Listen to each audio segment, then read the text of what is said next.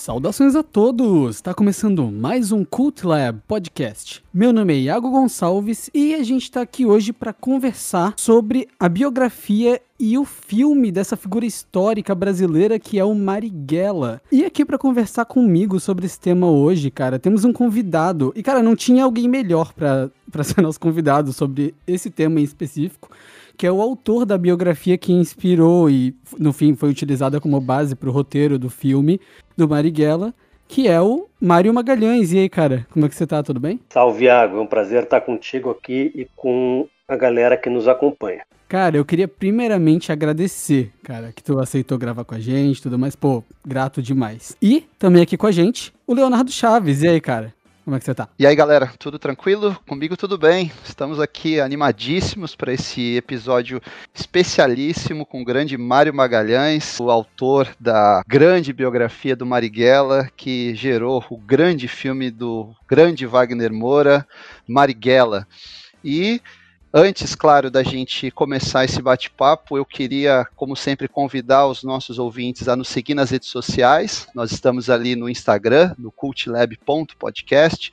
Estamos também na no Facebook com a nossa página Cult Lab Podcast e temos também o Twitter, né, no arroba Cult Lab Podcast, onde o pessoal pode mandar sugestões, fazer críticas, conversar com a gente um pouco. A gente sempre lembra que boa parte das nossas pautas ela surge a partir dessa conversa com os nossos seguidores. E claro, pedir como sempre para o pessoal compartilhar o nosso conteúdo. Nós estamos nas principais plataformas, Spotify, estamos também também no Apple Podcast, onde o pessoal pode, inclusive, nos classificar. Estamos no Deezer, no Amazon Music e também no Google Podcast. Aliás, como a gente já tinha mencionado em episódios anteriores, nós vamos deixar depois o link aqui Hoje nós estamos falando sobre Marighella, então nada melhor do que aqueles que não leram ainda a grande biografia escrita pelo Mário Magalhães, que o pessoal adquira esse livro pelo nosso link, isso vai nos ajudar, claro,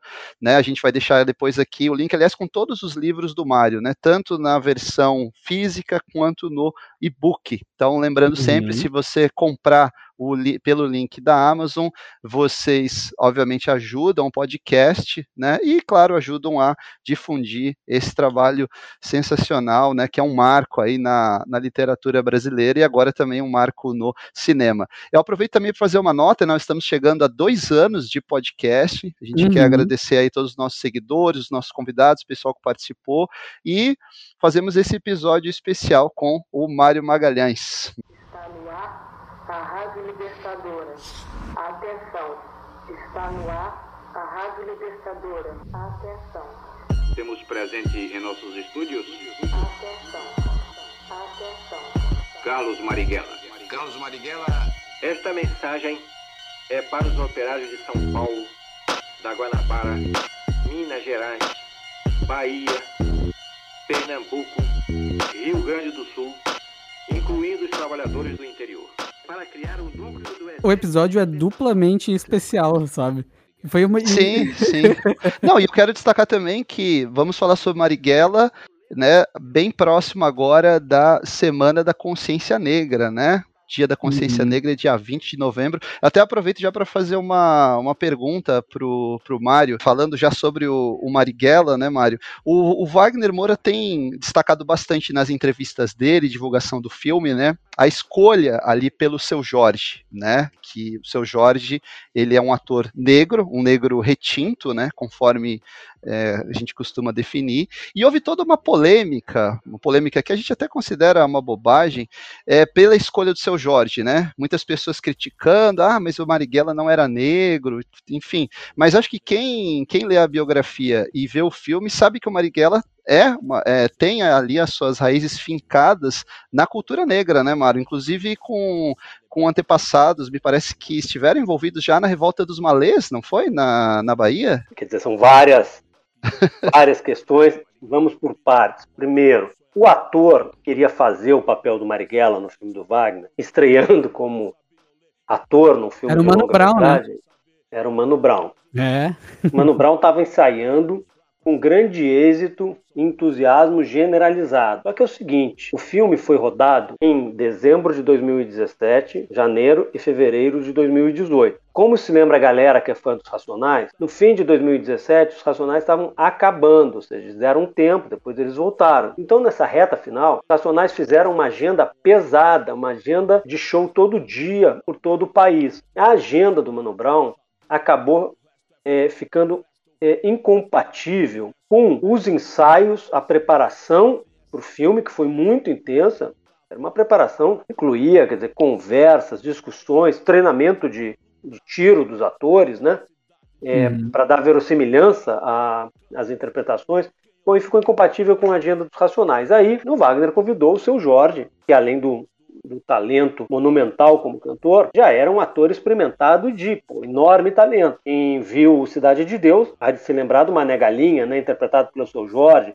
Quem viu é, Tropa de Elite 2, no início do filme, o chefe da rebelião no presídio, né, aonde vai o, o tenente coronel Nascimento, ex-capitão Nascimento, o chefe da rebelião é o seu Jorge, é morto logo no início do filme. O Wagner chamou, o seu Jorge topou encarar o desafio, e aí nós temos aí uma questão do filme com a realidade. No seu Jorge é um, é um negro, um homem negro, preto, de pele retinta. O tom da pele do seu Jorge é rigorosamente igual ao da Dona Maria Rita, mãe do Carlos Marighella. O tom, o Mano Brown, um homem negro de pele clara, o tom da pele do Mano Brown é exatamente o tom que tinha o Marighella, que é o mesmo da Marielle Franco. E nunca eu ouvi falar de algum maluco sugerindo que a Marielle fosse uma mulher branca. E aí, galera, nós temos, nós temos é, várias questões de falsificação histórica, branqueamento da história do Brasil, viés nazista e, entre alguns círculos, é uma profissão de fé nos alemães do Terceiro Reich, ou seja, nazistas. Porque Vamos ver como é que é o lance do Marighella. Bom, como se sabe, no Brasil, quer dizer, reconhece no censo a população negra, soma pretos, soma também chamados pardos, mestiços. Então, Marighella era um homem negro. Por quê? O pai dele era um imigrante italiano branco, mas a mãe, falei dela agora há pouco, Dona Maria Rita, era uma mulher preta, nascida no Recôncavo Baiano em maio de 1888, o mês da abolição. Dona Maria Rita e seu Augusto tiveram oito filhos, quatro meninas, quatro meninos, ela costumava dizer, pô, cuidar de oito não é mole, né? ela costumava dizer, escapei da escravidão, mas não escapei de ser escrava de vocês. Dona Maria Rita, mãe do Marighella, era filha de negros escravizados. E ela era neta de africanos escravizados. Então, o Marighella é a mistura da mãe e do pai. Agora, vamos lá, galera. A vida real. Os inimigos do Marighella e os racistas de plantão, numa sociedade estruturalmente racista, que é o Brasil, sempre souberam qual era a cor do Marighella. Por exemplo, dos oito irmãos, a última pessoa a morrer foi Dona Teresa Marighella, morava aqui no Rio, no bairro da Penha, professora aposentada. O Marighella a chamava de professora sem juízo, ele botava apelido em todo mundo. Ela contou o seguinte, que como nenhum dos oito filhos saiu branco branco como o pai, a vizinhança dizia, abre aspas, porque é uma expressão racista, Dona Maria Rita tem a barriga suja, fecha aspas. Uhum. Carlos Marighella, gente, quando estava na Câmara dos Deputados, ele era deputado federal pelo PCB, eleito pela Bahia em 1947. Teve um confronto com um deputado da Bahia que nos anos 30, dono de jornal, apoiava o Hitler, apoiava o nazismo. este cara, a, a, a Câmara só tinha uns oito carros, o número exato está no meu livro. Esse cara tinha pego um carro, colocado num navio e desembarcado na Bahia, dinheiro público. Aí o Marighella cobrou e ele falou: não ficaria bem para um homem da minha estirpe ter que pegar bonde, ônibus, transporte público em Salvador. E no bate-boca, o Marighella pediu uma parte. Este homem chamado Altamirando Requião respondeu: Eu não permito ser interrompido por homens de cor.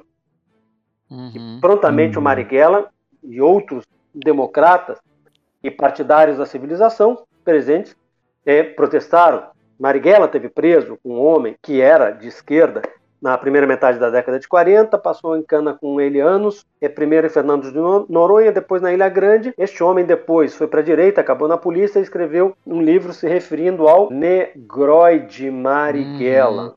Uhum. Uhum. Então, toda a vida do Marighella é marcada primeiro pela reivindicação dele de ser um homem negro e pelos adversários dizendo que ele era um homem negro. Só que Marighella usava uma linguagem da época que talvez hoje ele não empregasse mais. Uma vez a poeta Ana Montenegro perguntou para ele, afinal, Marighella, quem é você? Marighella resumiu, eu sou um mulato baiano, ou seja, definindo a cultura da Bahia, a cultura negra, como fundamentais na formação dele.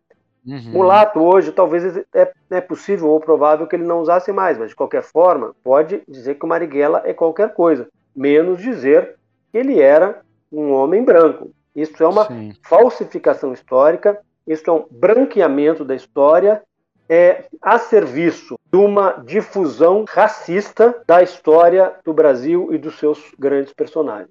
E você acha, só para a gente complementar, você acha que o fato do, do Carlos Marighella ser negro, isso agravou o sentimento, digamos assim, a, a ditadura tinha mais raiva dele ainda por isso? Pelas suas pesquisas você chegou a, a ter essa... Porque a, a, o, o, Marighella, historicamente, é conhecido como o grande inimigo, né? Aquele que a ditadura elegeu como o grande inimigo. Né? Você acha que o fato dele, dele ser negro contribuiu ainda mais para isso? Bom, duas coisas. Uma, o fato de que, que em novembro de 1968, no QG do Segundo Exército, então Segundo Exército em São Paulo, o ministro da Justiça, Gama Silva, figura sinistra conhecida como Gaminha, professor da Faculdade de Direito da USP, esse sujeito proclamou Carlos Marighella o inimigo público número um. Segundo, é impossível, num país fincado, fundado sobre sobre as bases da escravidão, o elemento da cor do Marighella não existir, mesmo que não fosse falado, mesmo que não fosse pronunciado. É óbvio, a vida inteira o Marighella foi sim alvo de racismo. E é curioso que a, a organização que o Marighella co-dirigiu ao lado do jornalista Joaquim Câmara Ferreira, a Ação Libertadora Nacional, maior grupo armado de combate à ditadura parida em 1964, era uma organização que, ao contrário de outras, que tinha um perfil mais estudantil, essa organização tinha muitos operários e muita gente do povo. Ela tinha, por isso, um componente muito forte de militância negra, a LN. Uhum. Não só um dos seus dois dirigentes máximos, o de maior projeção pública, que era o Marighella, mas muitos e muitos e muitas militantes. E é curioso, tem um, em 69, há uma reunião, 69 ou 68, não estou lembrado agora. 69. Está no meu livro, está com a data certa. Há uma reunião do que eu chamei da cúpula guerrilheira. Os dois principais dirigentes das duas maiores organizações armadas. A LN, do Marighella e do Câmara Ferreira, de quem eu já falei, e a VPR, que enviou seus dirigentes, o ex-sargento do Exército Onofre Pinto e o ex-capitão Carlos Lamarca. Pois dessa, né, nessa reunião, dois, ou seja, então quatro grandes expoentes talvez os maiores expoentes da luta armada no Brasil. Embora algumas mulheres tenham sido tão importantes quanto qualquer homem, mas esses eram os dirigentes dessas organizações à época. Dois eram negros, Marighella uhum. e o Sargento Onofre Pinto. Aliás, o, o, é, tem um episódio né, engraçado aí, uma, um, uma passagem anedótica que é a seguinte. Hugo Lamarca concordou com o Marighella e o Câmara Ferreira, topou o lançamento de um manifesto conjunto, né? Teria muito peso uhum. político, os quatro assinando, mas o Onofre Pinto não topou. O Lamarca, como eu falei, era um, tinha sido capitão do exército, né? saiu do quartel levando mais de 60 fuzis em janeiro de 69, e o Onofre uhum. Pinto tinha sido sargento. E a posição do Onofre impediu que o Lamarca assinasse, o Onofre vetou. E o Marighella saiu furibundo e falou pro cara que foi buscá-lo dirigindo o carro, a organização desses caras é uma bagunça. O sargento manda no capitão.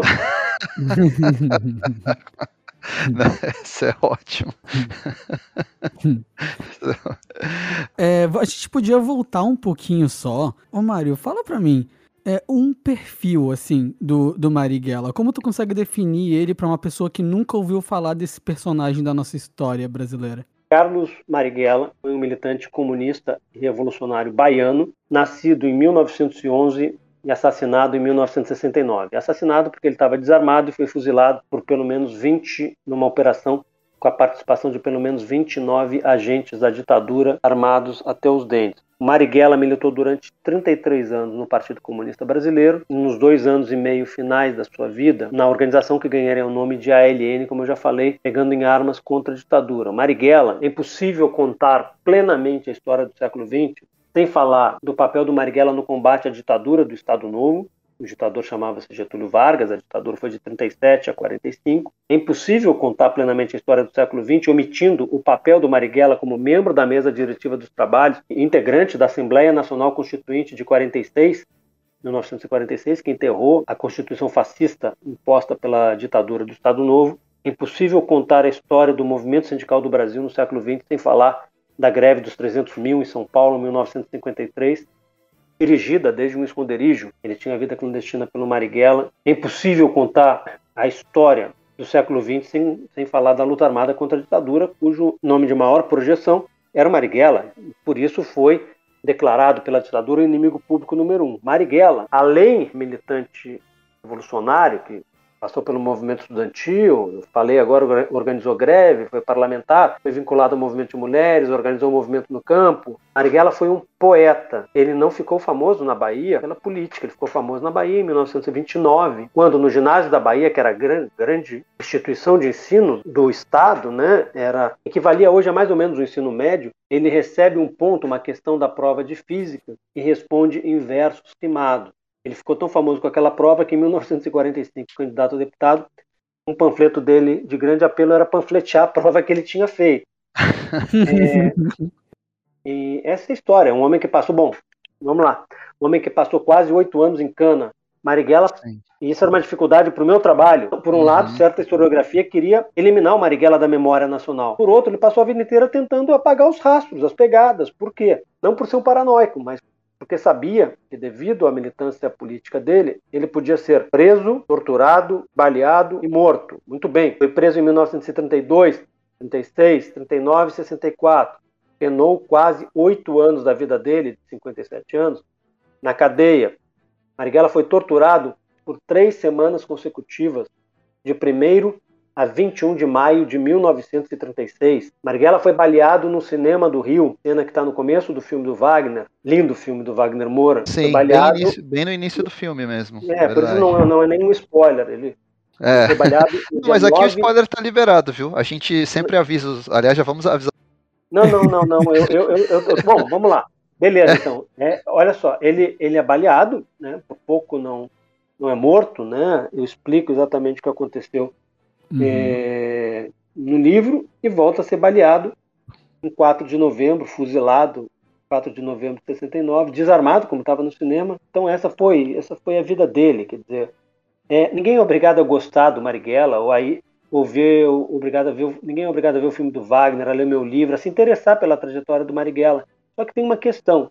Para conhecer plenamente a história do Brasil do século XX, é preciso conhecer a vida do Marighella. E é curioso que ele acaba, que a vida dele ecoa até hoje, não é à toa que tem tanta tanto extremista de direita enfurecido, apavorado com a memória de um homem assassinado aos 52 anos, memória esta que os atormenta diuturnamente. Sim, é, isso é verdade. Já até queria entrar nesse assunto aí, né? É, sobre... É, eu, eu, até queria. Duas coisas que eu queria ver com, perguntar com o Mário, né, pro Mário, que eu tenho curiosidade. Você. Como é que você recebeu a notícia, Mário, quando você soube que o seu livro ia servir de base para um roteiro? Que ia ser a, a, a estreia do Wagner Moura no, na direção, né? E o que, que você achou depois, já emendando aqui uma outra pergunta, o que, que você achou daquela polêmica, né? Afinal, o que aconteceu ali, né? Que o filme, para quem não sabe, o filme era para ter sido lançado em 2019 e nós, no Brasil, principalmente, só estamos podendo ver o filme agora, né? O que, que, que, que você achou dessa, de, de todo esse episódio aí? Bom, são duas coisas diferentes. Vamos primeiro. A, a cronologia é a seguinte: de 2003 a 2012, eu apurei, coletei informações e escrevi o livro. Lancei o livro no fim de outubro de 2012. Na virada de 2012 para 2013, a atriz e gestora cultural Maria Marighella entregou, apresentou o livro para o Wagner Moura. Amigo dela, da cena teatral da Bahia. O Wagner estava passando as férias em Salvador. E a Maria sabia que o Wagner queria dirigir um longa-metragem. O Wagner leu, amarrou no, no livro e, por meio da Maria, me procurou para a gente conversar sobre a cessão dos direitos de adaptação. Aí tivemos juntos várias vezes no Rio, conversamos e eu acabei cedendo para o Wagner e para a produtora O2 Filmes, do cineasta Fernando Meirelles, os direitos de adaptar o meu livro. Foi muito difícil captar recursos, já era uma barra pesada falar em Marighella. Já imagino. E, é, mas foi muito menos, foi muito difícil. É, o Wagner na cara e na coragem, conseguiu filmar em dezembro de 2017, janeiro, fevereiro de 2018, e o filme estreou finalmente no Festival de Berlim em fevereiro de 2019. Galera que está nos ouvindo, é o seguinte: antes de eu falar sobre o empenho do governo federal em impedir a chegada do filme ao cinema. O Festival de Berlim é um dos três mais importantes do cinema mundial. Vem atrás do Festival de Cannes e do Festival de Veneza. E tem uma parte de gente que conhece a informação correta, mas falsifica para enganar os otários. E tem muita gente desinformada que acaba acreditando e, às vezes, botando a informação para frente. Falam o seguinte: Poxa, esse filme é tão ruim que não ganhou nenhum prêmio no Festival de Berlim. Muito bem, minha gente. O filme Marighella, do Wagner Moura, participou do Festival de Berlim em 2019, onde teve a estreia mundial, na honrosa, super, mega honrosa edição de Hors Concours, que quer dizer em francês isso fora de concurso ou fora de competição. O filme foi convidado para ser exibido nessa situação. Não há na história do cinema, das artes plásticas, do concurso de arquitetura, de concurso ou competição de qualquer natureza, alguém ser premiado ou de atletismo quando está participando fora de competição. É por isso que o filme não concorreu a nada. Então, quer dizer, tem gente, como eu falei, que sabe a verdade e engana os otários, e tem as pessoas que, infelizmente, são enganadas pela disseminação de informações falsas. Aliás, o seu Jorge já ganhou dois prêmios, merecidamente, de melhor ator em festivais importantes da Itália e da Índia. Isso é uma coisa. O Jorge é demais, cara. Muito bom, cara. O seu Jorge é demais é show. Né? É, eu Jorge, adoro o seu Jorge. É, o seu Jorge, cara, me lembra o seguinte: sabe aquele papo do Romário? Bom, eu fui repórter de esporte muito tempo, cobri quatro Copas do Mundo. Sabe aquele papo do Romário? Papai do Teu olhou para mim e disse: é esse aí. Ou seja, Cara, essa é a história do seu Jorge. Papai do céu olhou e falou: esse cara vai saber cantar pra caramba, vai compor pra caramba, vai interpretar. É isso, cara. O seu Jorge é um multitalento, né? É um fenômeno. É Bom, e aí, a, a, a, última, a última coisa que eu ouvi do seu Jorge foi o, o Paciente 63 lá, o audiodrama. Muito maneiro que ele fez parte. É. Não, ele é ótimo. Ele, ele teve naquela série Irmandade também, até não sei se vai ter a segunda temporada da Netflix. Acho que também é produção do Fernando Meirelles. Ele sempre é um ator muito marcante, né? É, uhum. é um cara sensacional. E, é, Mário, é, desculpa, você estava falando sobre a. Eu ia falar gente... sobre, sobre como tentaram impedir. Isso, você que perguntou, isso. mas é que sabe aí, a gente pode mudar de assunto. Não, não, não, continue, não segue, segue, segue, vamos lá. A gente quer saber o que que, que que levou né, o filme a ser proscrito, digamos assim. É, gente, é o seguinte, a censura, ela não ocorre mais somente na base de vou proibir tá acabado, que nem o ex-prefeito Marcelo Crivella na Bienal do Rio. Ele ficou incomodado com quadrinhos é, Jovens Avengers, né, lá, os é, Jovens, Jovens é, Vingadores. Putz. É, Tinha um é, beijo gay, isso. Um, um, beijo gay, o prefeito ficou muito tocado. Aquilo ali, aquele estilo mais aberto, não, não costuma ser o mais empregado hoje em dia.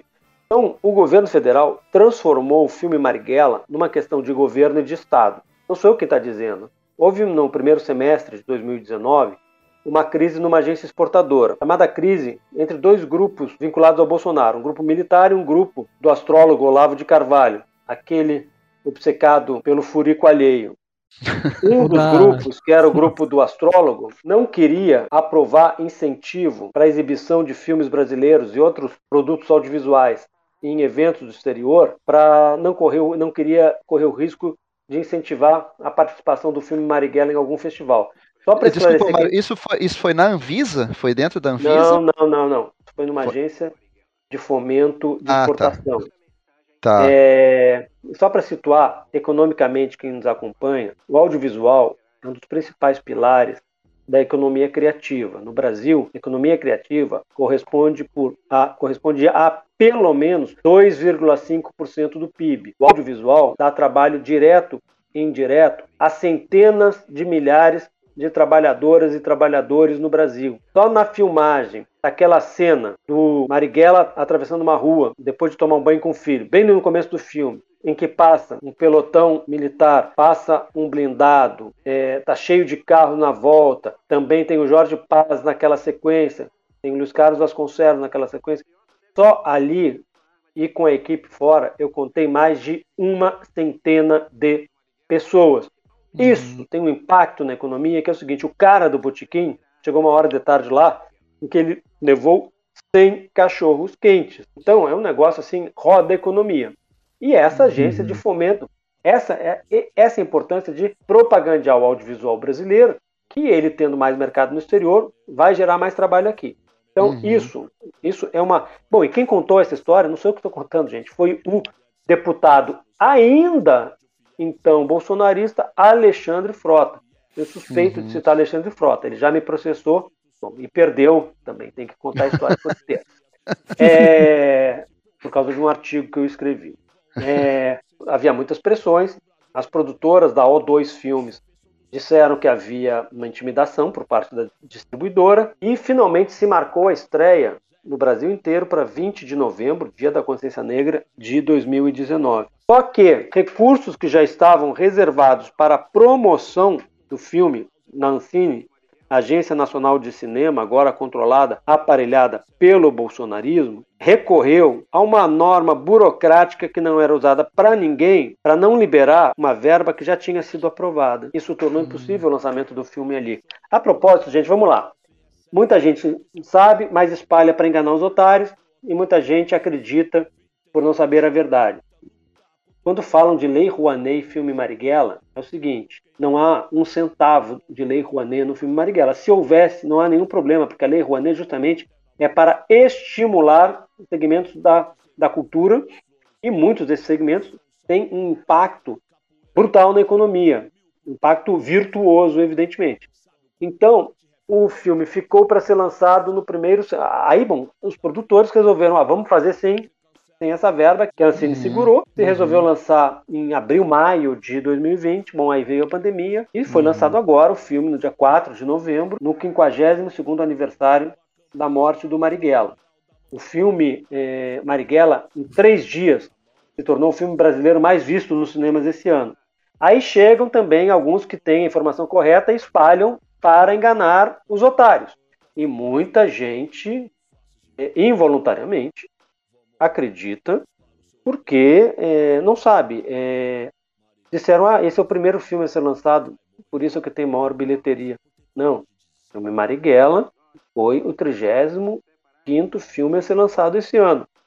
E, respeitando todas as normas sanitárias necessárias Uhum. nos cinemas, ele está contribuindo para o filme, para os cinemas voltarem a ser frequentados. Vocês imaginam que durante mais de um ano, por exemplo, um pipoqueiro não teve trabalho, né? Sim. eu, eu trabalho num prédio que tem um, um cinema embaixo que está fechado há, tá fechado há Sim. muito tempo. Então, essa é a história, ou seja, a chegada do filme a, aos cinemas representa uma vitória da democracia contra os saudosistas da censura e um triunfo das luzes contra o obscurantismo. É o que eu estou dizendo, ninguém é obrigado a ir ao cinema, mas é um absurdo, quer dizer, só ditaduras proíbem que cidadãs e cidadãos possam ver o, o filme que bem entenderem. Né? Claro. Não, e é bem como você disse, um filme desse traz um impacto muito positivo para o Brasil, até do ponto de vista econômico, né? Econômico, cultural, coloca o Brasil no mapa. Imagina, o filme brasileiro está passando em festivais, está sendo comentado, a crítica internacional se posicionando. O Wagner é uma figura muito conhecida, né? Um ator hoje até hollywoodiano, digamos assim, né?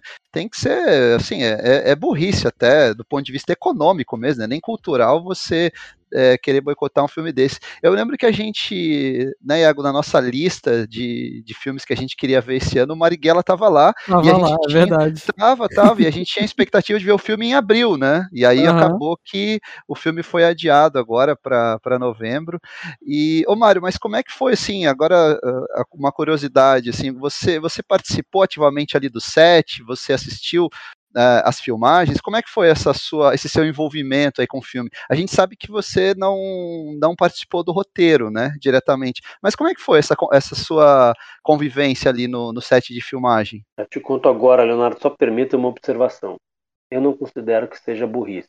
Eu acho que é um projeto de destruição do país. Uhum, Porque a gente uhum. pode achar, por exemplo, vamos lá. Você é o dono da bola, o dono do campo. Eu chego para jogar na pelada do domingo. Tu me dá bom dia. Eu te dou, vou te dizer bom dia, eu vou dizer bom dia é o cacete. Depende Então, do time quando que a- tu tá. Não, eu estou, eu estou falando das vacinas chinesas, por exemplo, que Uhum. salvaram tantas vidas no Brasil. E Uhum. o governo brasileiro foi mais ou menos isso. Bom dia, bom dia é a mamãe, é a vovozinha. Sim. Então, essa questão da burrice, de não entender economicamente, da burrice, cara, é um projeto de destruição do Brasil, para os ricos ficarem mais ricos e para os pobres ficarem mais pobres. Cara, filme é, É intencional mesmo, então. É elite do atraso, né? Tamo aí. É. É, e, ainda- e além do mais, cara, é o seguinte: o Bolsonaro, em 2018, transforma os artistas em inimigos públicos. Então, não é um ressentimento pela com a arte, dizia o crítico de arte Mário Pedrosa, a arte é um exercício experimental da liberdade. É óbvio que são, é uma minoria da minoria dos artistas que apoiam o Bolsonaro. Então, há Sim. um grande ressentimento em relação a isso. E é isso, a arte é, é liberdade. Esses caras são nostálgicos de ditadura e de torturadores e de matadores de pessoas indefesas sob custódia do Estado.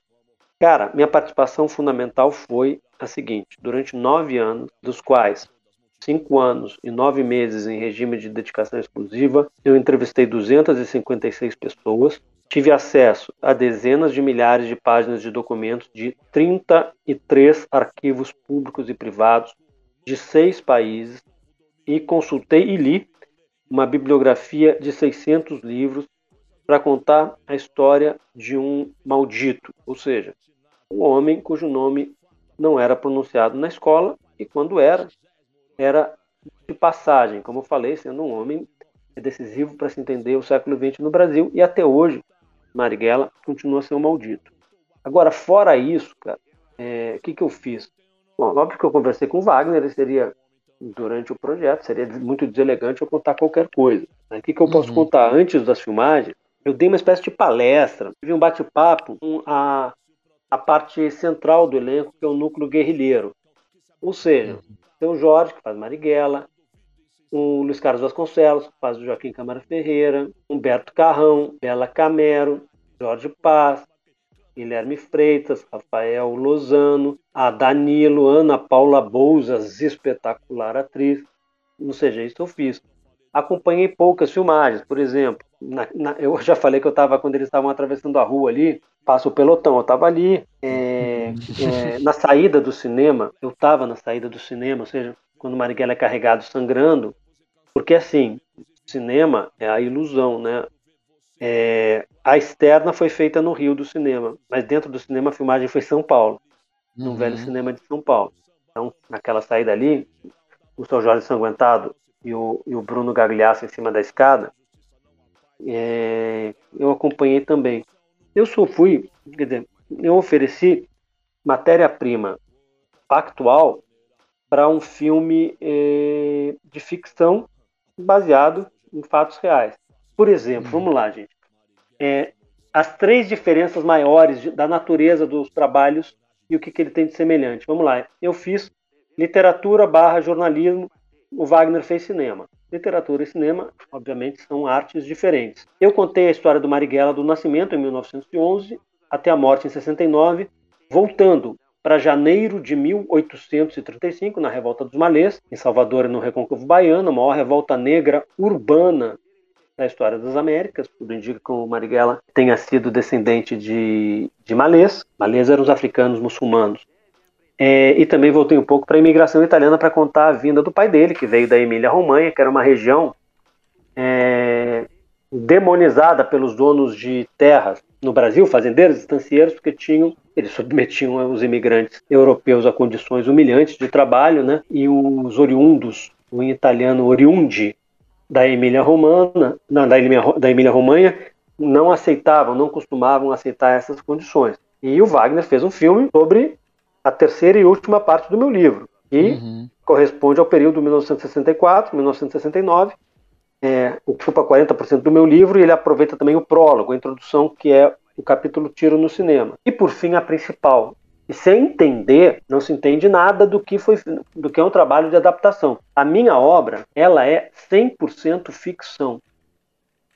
Quando eu conto, o meu exemplo mais que eu, que eu cito mais a miúde. No dia 9 de maio de 64, Marighella é baleado, jorra sangue, o sangue escorre na boca dele, eu digo que ele é, sentiu um gosto adocicado na boca. Uhum. Eu não inventei isso. Tem uma fonte, no caso, o Marighella faz um depoimento sobre esse episódio num livro e eu, eu menciono. É, então não tem nada inventado. Sabe? Não tem um tropeço na rua, não tem um, um soluço, nada inventado. 100% não ficção.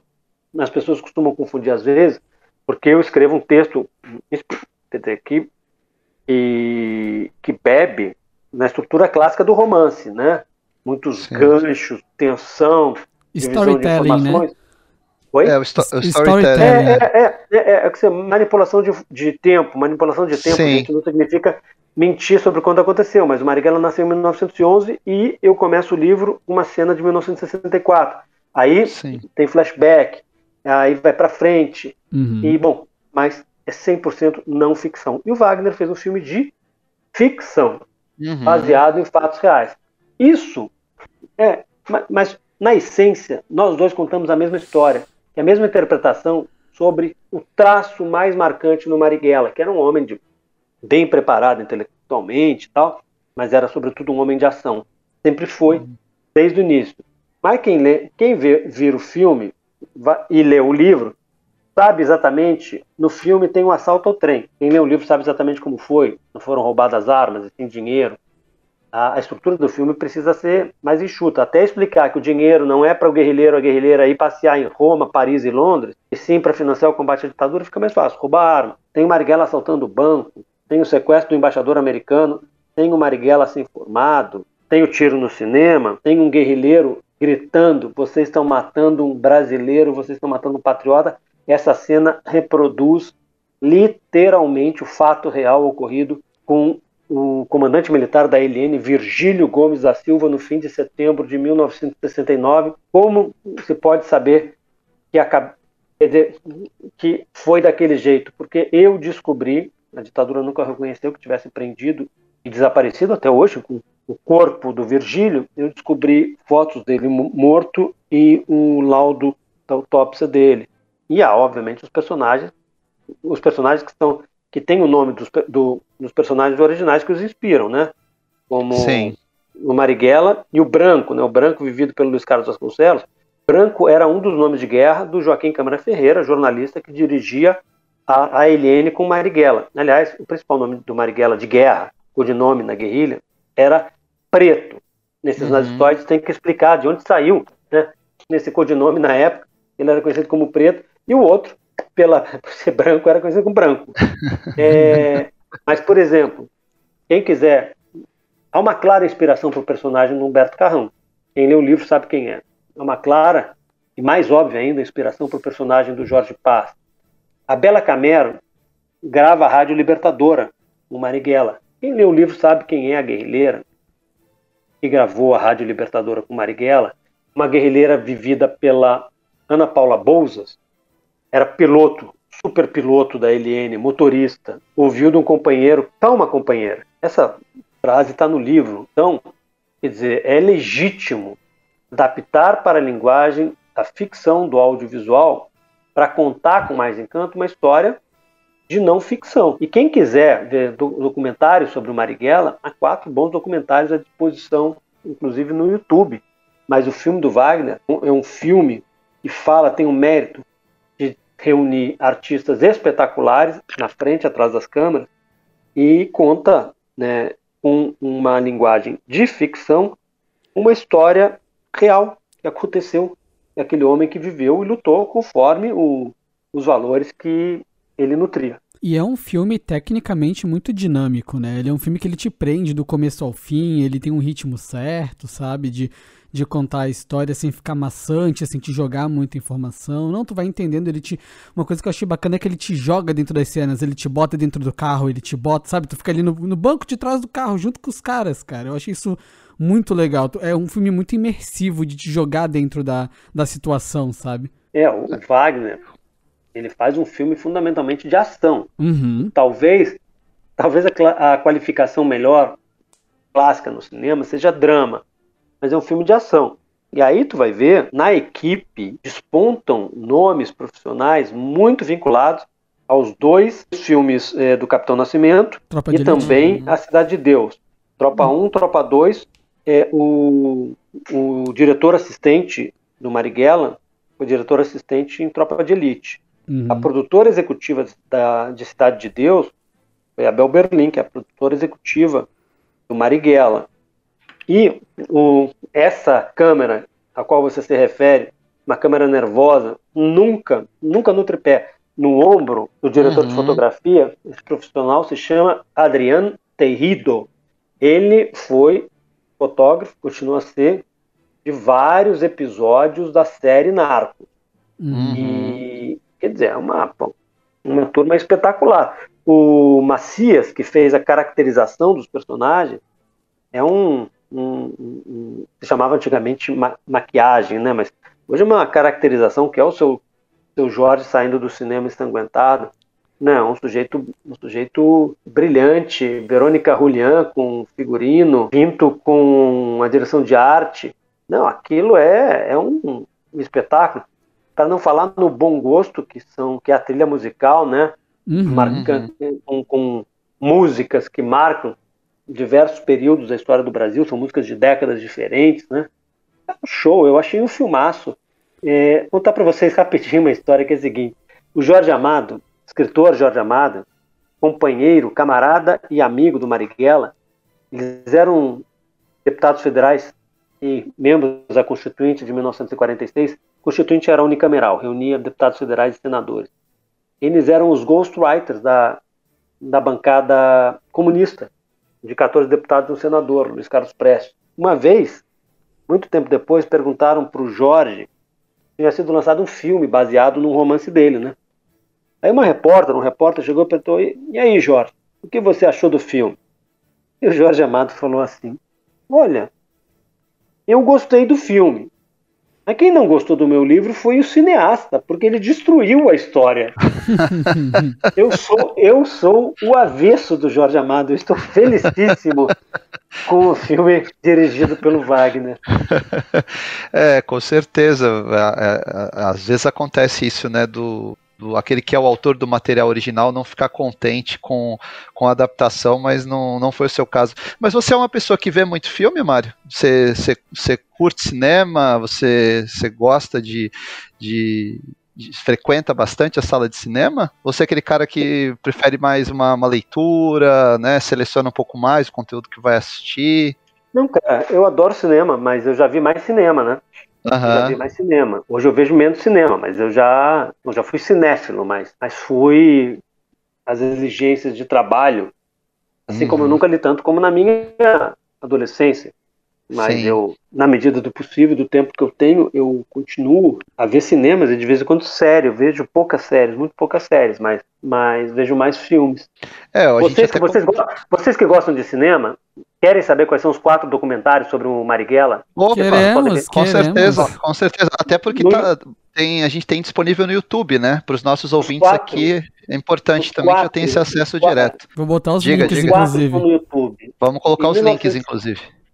Ó, em 1970, um dos documentaristas mais importantes de todos os tempos, o francês Chris Marquer, fez um doc Marighella. O segundo doc sobre Marighella se chama Retrato Falado de um Guerrilheiro, do Silvio Tendler. Mais tarde, a Isa Greenspoon Ferraz dirige, tem a da dona Clara Scharf, do Marighella, dirige o filme documentário Marighella. E Carlos Uzardo, argentino radicado na Bahia, faz um documentário chamado Quem Samba Fica, Quem Não Samba Vai Embora. Quem Samba Fica é um samba, quem samba fica, quem não samba vai embora. Se é homem, meu senhor, se é mulher, minha senhora.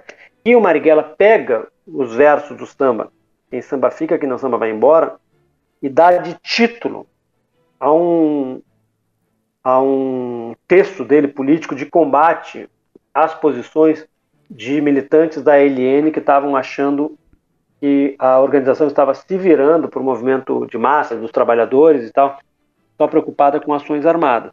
Então são quatro filmes recomendadíssimos. É, mas é isso, são filmes do, filme, são documentários. É diferente do filme com a linguagem de ficção. Tu chegou a ver algum daqueles outros filmes que também se passam nessa época, tipo o Batismo de Sangue, o é. o Que é isso, companheiro? Curte esses tudo, filmes? Cara. Não curte, não curte? Qual é que é? cara, eu vi, eu acho que eu vi todos. Uhum. É um grande filme, que é um grande filme, um grande filme, dos melhores filmes brasileiros de todos os tempos, Cabra Cega. Uhum, eu já vi esse filme, é muito bom mesmo. Não, porque é o seguinte, que é, como é que é, é Cabra Cega?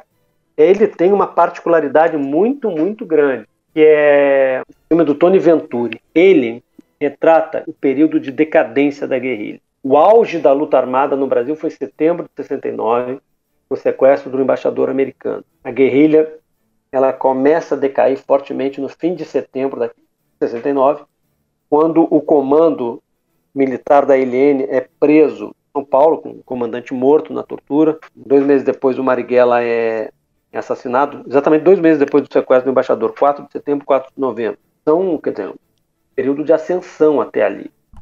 Cabra Cega é um filme que se passa na década de 70, já no período de completo isolamento da luta armada de derrota atrás de derrota. Então, ele é, é um filme muito tenso. Quem faz um personagem inspirado no Joaquim Câmara Ferreira, no filme Marighella, é o Luiz Carlos Vasconcelos, quem faz esse filme é o Jonas Bloch, que é um baita de um ator. Uhum. É, eu adoro esse filme. Aliás, o, o, o Joaquim Câmara Ferreira, o homem de carne e osso, ele está presente mais ou menos, no caso do Luiz Carlos Vasconcelos, mais, aquilo é Câmara Ferreira, ele está presente no personagem do Gianfrancesco Guarnieri, na série Anos Rebeldes, e está presente também é, no, no filme O Que É Isso, Companheiro, interpretado pelo Nelson Dantas.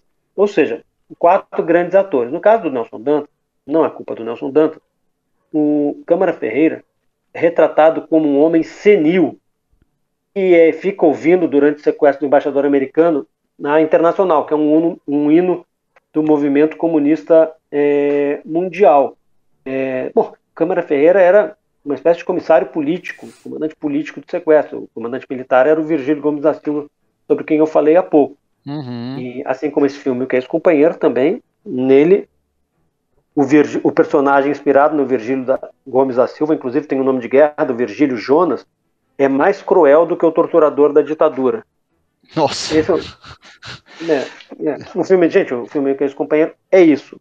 Uhum. E por isso, e para quem conhece a história, a contação da história da ditadura, quando a gente vê a dignidade que o Wagner Moura deu ao personagem inspirado no Virgílio, que é o guerrilheiro Jorge, vivido pelo Jorge Paz, é, é ainda mais comovente para quem viu no filme O Que é Esse Companheiro. Sim. O, o Virgílio vivendo, é sendo visivelmente retratado num personagem doente, inescrupuloso, e que já naquela época ele era, continua sendo um desaparecido político, morto na tortura. É, é a, cena dele é uma das mais fortes do filme, né, Mário? Uhum. É, é uma, é. é uma é, cena. É uma, bem... é, uma, é uma grande interpretação. Sabe que é. a estreia do Jorge Paz no cinema, né? É incrível o talento que existe no Brasil. É a estreia do cara. Ele toma conta, ele é brilhante, ele é um talento, porque é o seguinte, Humberto Carrão, eu já sabia que é um baita ator. E o, digamos ali, o Padedê que o Humberto e o Jorge fazem no filme, pelo amor de Deus, é aquela velha história. Quem trabalha com fera, fera joga fera para cima, vai jogando para cima. Quando fera trabalha com alguém muito ruim, alguém muito ruim puxa fera. Sim. Então, ali, ah, ah, eu não vou dizer aqui, mas uma sequência que começa dentro de um apartamento, acaba na rua, com Humberto e Jorge, para muita gente é das mais emocionantes do filme, assim como a cena do Jorge que você citou também é. Eu fico muito tocado com a cena do Erson Capri. Aliás, o Erson Capri é uma fusão de vários personagens históricos, mas na hora em que o jornalista decide publicar um texto escrito pelo Marighella no jornal, sabendo que vai ser preso, e, e publica, e fica esperando a polícia chegar, aquilo, aquilo é emocionante demais. Esse jornalista se chamava Hermínio Saqueta. E na vida uhum. real, a conversa foi com o filho dele, e falou que eu também teria falado para o meu pai: Você tá louco? e, e, no filme, e no filme é uma voz feminina. Hermínio Saqueta ficou mais de um ano, ficou, pegou uma boa cana e ficou mais de um ano desempregado, porque ninguém queria empregar um homem que tinha desafiado a ditadura, um destemor, né? Daquele homem pequenininho, baixinho, magrinho, e de uma coragem é, enorme. É, o, as consequências para quem se opunha à ditadura, elas eram muito pesadas mesmo, né? Essas pessoas sofreram perdas irreparáveis. E, Mário, você, é, a gente estava falando aí, fazendo as críticas aí todo o atual estado de coisas no Brasil. É, muita gente, estudiosos inclusive, tem, tem feito essa comparação. Ah, voltamos a 64, né, o, o clima é o mesmo. Como é que você, você, que é um estudioso, claro, dessa época, né, que estudou um grande personagem, qual é a sua impressão? Eu sei que você escreveu também um livro né, sobre ano, uh, anos recentes aí, né, que nós vivemos, mas queria ouvir de você qual é a sua, sua impressão, né? Dá para fazer essa comparação? Como é que nós estamos hoje? Qual, qual seria o contexto para o Marighella hoje, né? Como Marighella vivo hoje, qual Bom, já, seria? Já, já estamos em cinco perguntas aí. Não, mas qual, qual, qual, como que você, que você vê essa, essa comparação que é feita aí com, né, com, com o contexto da época e o contexto de hoje? Assim? O que, que a gente tem, o que, que sobrou de 64, digamos assim? Bom, vamos por partes. O livro ao qual você se refere é um livro meu, lançado em 2019, chamado Sobre Lutas e Lágrimas, uma biografia de 2018. É um erro achar que se vive hoje o mesmo regime de 64, nasce de 64, ou seja, numa ditadura. Uhum. Porque isso faz se perder a noção de várias conquistas que devem ser defendidas, democráticas e sociais, o que não elimina o fato de que o governo é comandado por um golpista, já disse várias vezes, o sonho dele é dar um golpe e estabelecer no Brasil um regime igual ao instaurado em 1964, portanto, uma ditadura. Então, isso é um fato. Ele vai reunir condições políticas para isso, é outro. Nós temos na presidência na vice-presidência da República homens que têm como ídolo o antigo oficial do Exército, Carlos Alberto Brilhante Ustra.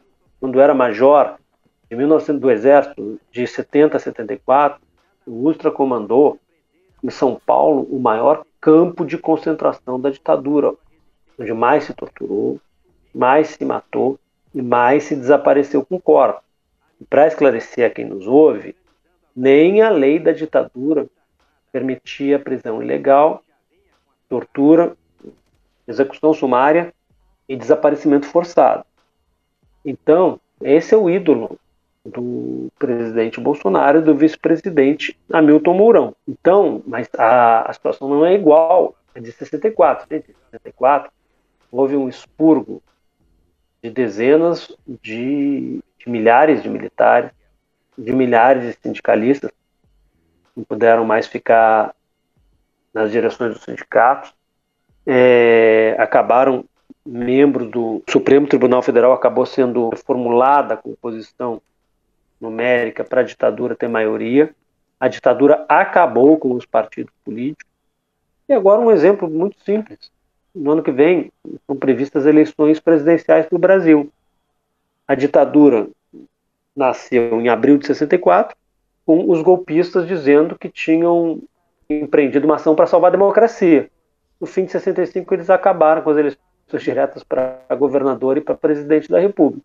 E essas eleições até hoje é, estão asseguradas, embora em 2016 a maioria do, do eleitorado brasileiro não tenha tido o direito de votar no candidato que preferia. Obviamente, eu estou falando do ex-presidente Lula, não estou fazendo juízo de valor sobre ele, mas no fim de agosto daquele ano, a última pesquisa com os entrevistados podendo votar no Lula, o Datafolha mostrava o Lula disparando no segundo turno sobre o Bolsonaro e caminhando solidamente para vencer no primeiro turno. Lula estava em cana. Então, é óbvio que o projeto dessa gente é esse. Mas é, é, é importante entender que não é só uma tara por ditadura e por auto, sabe? Não é o fetiche uhum. autoritário apenas. São governos a serviço de uma política que é deixar os poucos ricos mais ricos e os muito pobres mais pobres. Na ditadura, aumentou enormemente a desigualdade de renda no Brasil, a concentração é, da riqueza também aumentou. E é para isso que o governo Bolsonaro trabalha, eliminando conquistas dos trabalhadores, favorecendo, desse modo, é, os grandes empresários que vão né, preservando e multiplicando a riqueza, enquanto a vida dos trabalhadores está cada vez pior. Ou seja, há um projeto dos sonhos é, do Bolsonaro de, de se reinstaurar uma ditadura. Se ele vai conseguir ou não vai depender também da capacidade de resistência democrática da, da população brasileira. É, o que, o que faz a gente ficar pensando e associando ainda mais a ditadura, né, é que nunca se teve tanto militar no governo quanto na ditadura e hoje em dia, saca? Em todas Exato. as áreas, assim. É, general aqui, Exato. general ali, é só ver na própria CPI, mano, o quanto de general que era citado, sabe, que estava relacionado ao, é. ao, governo e tudo mais, era bizarro. É, mas sabe quando começou isso? Hum. Desde o fim da ditadura não havia tanto militar no governo como no governo Temer.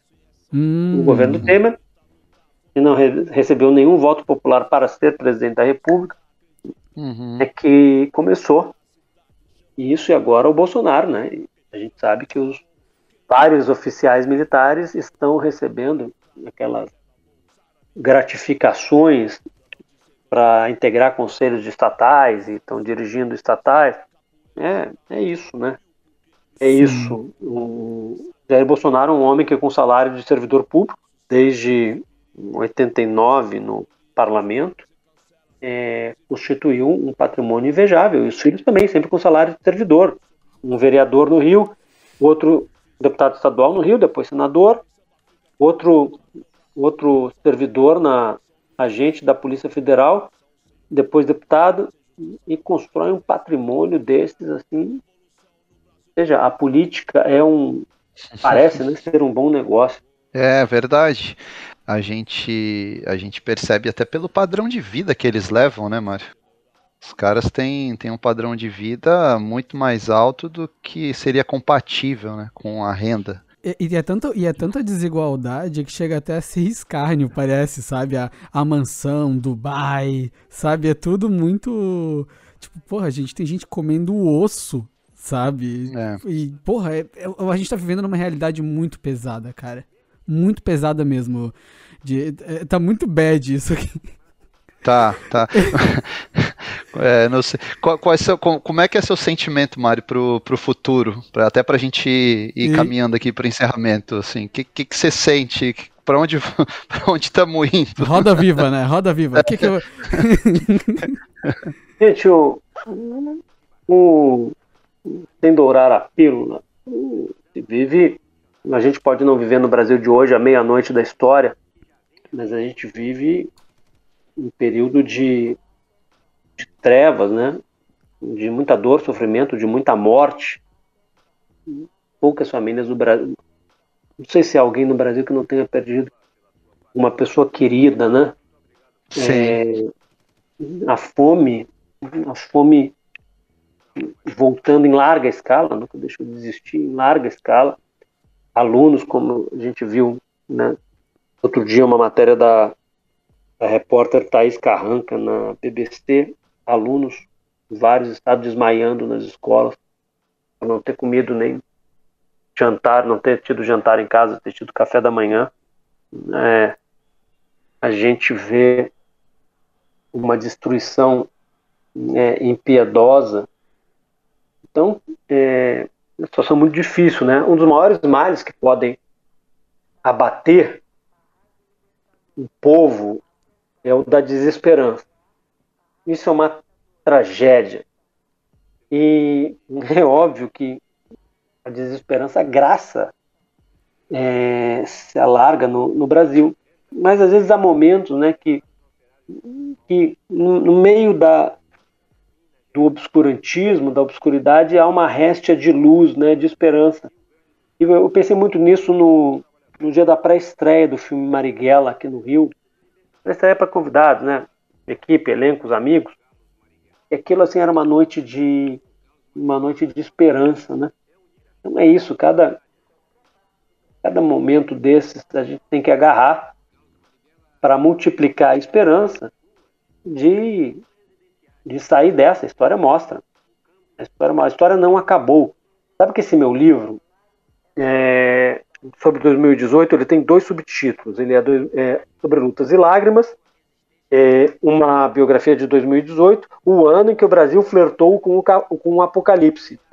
E muitas pessoas dizem, por que flertou? Foi o apocalipse. Aí eu ensino, né? Não, apocalipse equivale ao fim. Depois do apocalipse não há nada. E a história não acabou. A história não acabou. A história não acabou, tá aí. Em 2018, dia 7 de abril, o Lula foi o Lula foi preso. O Lula está aí hoje como favoritaço para eleição presidencial. A história não acabou, não houve o apocalipse. A história continua. Houve, né? Vocês sabem que depois da queda do, do bloco do leste europeu, fim da União Soviética, queda do Muro de Berlim, um, um cientista político liberal americano, Francis Fukuyama, decretou o fim da história. A história acabou, de importante não vai acontecer mais nada. Obviamente que essa história o fez se retratar, né, e dizer, não, eu estava enganado. Aliás, em 2018 eu conto isso no meu livro. O Fukuyama é um enorme entusiasta do capitalismo, que é legítimo, cada um acha o que quiser da vida. Só que o Fukuyama usou em algum espaço, ele criticou as propostas do então candidato Jair Bolsonaro. E aí sentaram-lhe a porrada. E o Fukuyama fez uma postagem dizendo o seguinte: olha, quem acha que a conflagração política aqui nos Estados Unidos, Donald Trump e tal, é grande, é que não tem ideia do que é o Brasil. Lá, os partidários do Jair Bolsonaro estão me chamando de comunista. O Fukuyama. né, isso é, cara, aí é o seguinte, né? Mas aqui no Brasil não precisa a gente fazer muito atualmente para ser chamado de comunista, né? mas sempre, mas sempre, foi assim, aliás. sempre é. foi assim. É que uhum. o, o surto agora é mais amplo, mas quem acha extrema-direita, intolerância, essas coisas são novidades deste tempo, ah, eu sugiro imodestamente ler a biografia Marighella.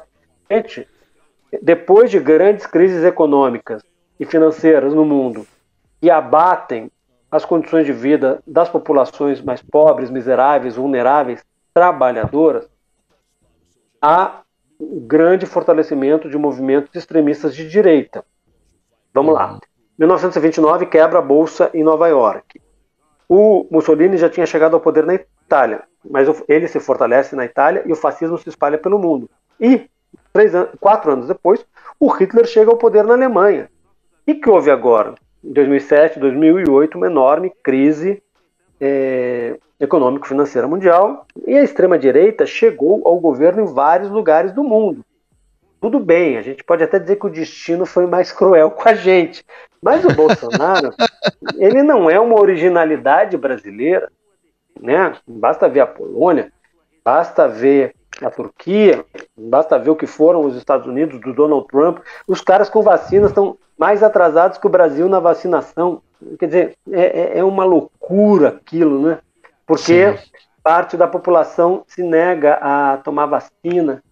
É isso, gente. O, o, o que eu acho é que, é que, mesmo em meio à desesperança, é possível a gente manter sonho, a esperança de superar esses tempos tormentosos e dar a volta por cima. É o que a gente é. espera. Esperamos um futuro melhor. É isso é. aí. Então é isso? Fechamos mais um episódio, gente? Fechamos. Agora, acho que o Mário pode dar um último recado aí, né, Mário? Falar sobre o, Diga, diga, Iago. Agora cê, é, eu te dou o espaço para te poder divulgar as tuas paradinhas, o que que tu faz, é, a tua coluna no UOL, é, futuros lançamentos de livro, o que que vem por aí e tudo mais, onde as pessoas podem encontrar o teu trabalho, quem gostou de te ouvir aqui. Eu não escrevo sistematicamente em nenhum lugar hoje. Uhum. É, eu estou desde 2015 preparando uma biografia de um dos personagens mais amados, odiados controversos e apaixonantes da história da República, Carlos Lacerda. Em 2019 eu lancei o meu livro Sobre Lutas e Lágrimas, uma biografia de 2018, pela editora Record, está na terceira edição, foi finalista do Prêmio Jabuti. E agora, de certo modo, estou empenhado, junto com a promoção do lançamento do belo filme do Wagner Moura, está rolando uma espécie de relançamento do meu livro, como a gente falou, é a base para do filme do Wagner. Mudaram e... a capa do livro para a capa do filme? Não, não, porque a capa do livro é uma capa tão marcante, é uma capa que as pessoas usam o desenho do Marighella na capa em camisas, em sacolas, em pichações, em perfis é, nas redes. É tão maravilhosa uhum. que a Companhia das Letras preferiu é, fazer um fazer o que se chama de cinta, que é uma sobrecapa bem estreitinha, uhum. um cartaz do filme ali, do Jorge e tal. É, essa biografia minha ela está na 11 primeira reimpressão, né? É uhum. uma biografia que recebeu seis prêmios. Olha, é... mas eu sou a favor que seja assim, hein? É. Seria legal se todo livro baseado, que depois virasse filme, né? Fosse assim, fosse só uma capinha por cima depende, e tu tira depende, e cara. Normal. Não, não, não se a capa do livro for fraca e, a, e a, o cartaz do filme for espetacular, não tem problema trocar. É essa capa, é essa capa do Marighella marcou tanto. É, é, essa capa do Marighella marcou época. E ela tem um segredo, né? Vou hum. compartilhar com vocês aqui. Hum, quero saber. Por que, que a capa do Marighella é uma ilustração e não uma foto? É verdade, né? Porque... né? Eu, eu nunca parei de pensar nisso. Real.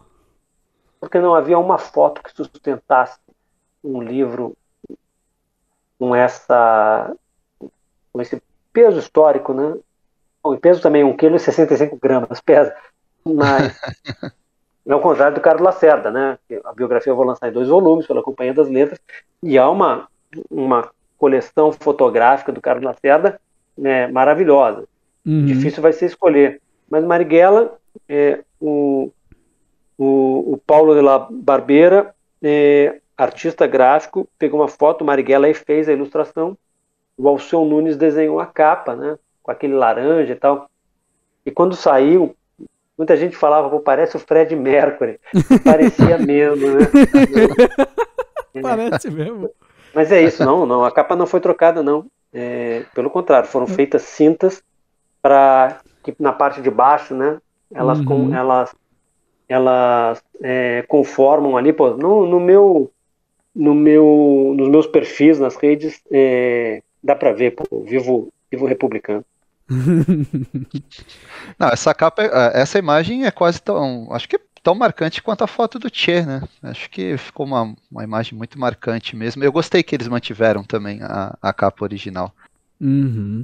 Cara, eu queria te agradecer demais por ter vindo aqui participar com a gente, mano. Realmente engrandeceu esse episódio demais. A gente teve uma puta aula de história aqui. Que isso, velho.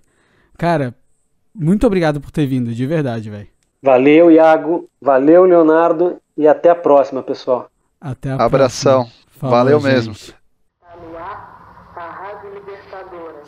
Atenção, está no ar a Rádio Libertadora.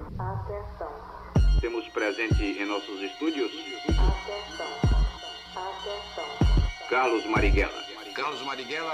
Esta mensagem é para os operários de São Paulo, da Guanabara, Minas Gerais, Bahia, Pernambuco, Rio Grande do Sul, incluindo os trabalhadores do interior, para criar o núcleo do Exército de Libertação. Carlos Marighella, Marighella, Carlos Marighella. O poder pertence ao povo. Carlos Marighella. Nosso lema é unir as forças revolucionárias. Qualquer parte do Brasil, para os patriotas de toda parte. Marighella. Podem surgir dos bairros, das ruas, dos conjuntos residenciais, das favelas, mucambos, malocas e O alagados. desejo de todo revolucionário é fazer a revolução. Cada patriota deve saber manejar sua arma de fogo. Carlos Marighella. aumentar sua resistência física, Carlos Marighella. O principal meio para destruir seus inimigos é aprender a atirar. Carlos Marighella. Carlos Marighella, atenção.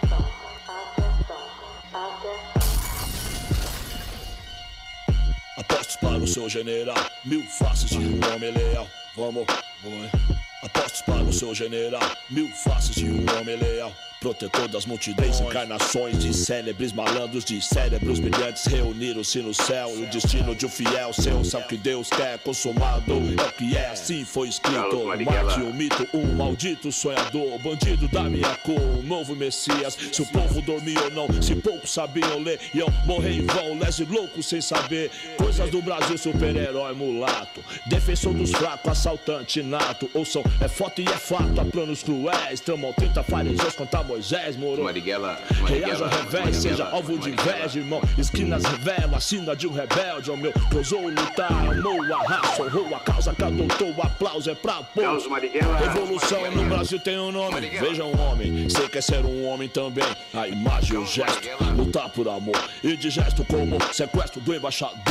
O resto é flor, sem ter festa eu vou e eu peço. Leio meus versos e o protesto é show.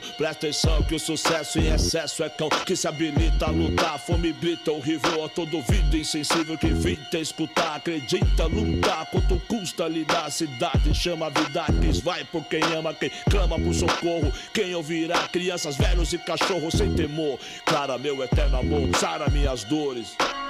Pra não dizer que eu não falei das flores Da Bahia de São Salvador, Brasil. Capoeira mata um, mata mil Porque me fez hábil como um cão. Sábio como um monge, de reflexo De longe homem complexo, sim. Confesso que iria ver Davi matar Golias. Nos trevos e cancelas, becos e vielas Guetos e favelas, quero ver você Trocar de igual, sobre os degraus Precipícios e vida difícil, ô povo feliz quem samba fica, quem não samba, camba. Chegou, salve geral da mansão dos bamba. Não se faz revolução sem um fura na mão. Sem justiça não há paz, é escravidão. Marighella.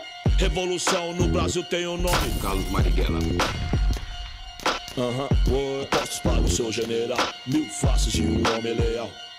Vamos, hã, apostos para o seu general. Mil faces de um homem leal Marighella, essa noite São Paulo O anjo vai morrer por mim e por você Por ter coragem de dizer Todos nós devemos nos preparar para combater. É o momento de trabalhar pela base, mais e mais pela base. Chamemos os nossos amigos mais dispostos, tenhamos decisão, mesmo que seja enfrentando a morte, porque para viver com dignidade, para conquistar o poder para o povo, para viver em liberdade, construir o socialismo, o progresso, vale mais a disposição.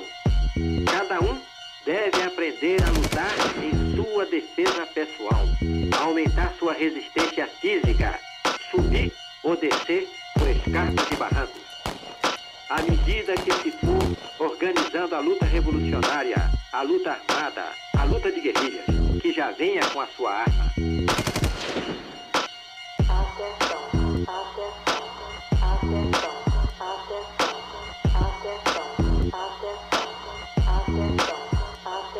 Muito obrigado, Marighella, pela sua participação. Carlos Marighella. Muito obrigado, Carlos Marighella. Carlos Marighella. Carlos Marighella.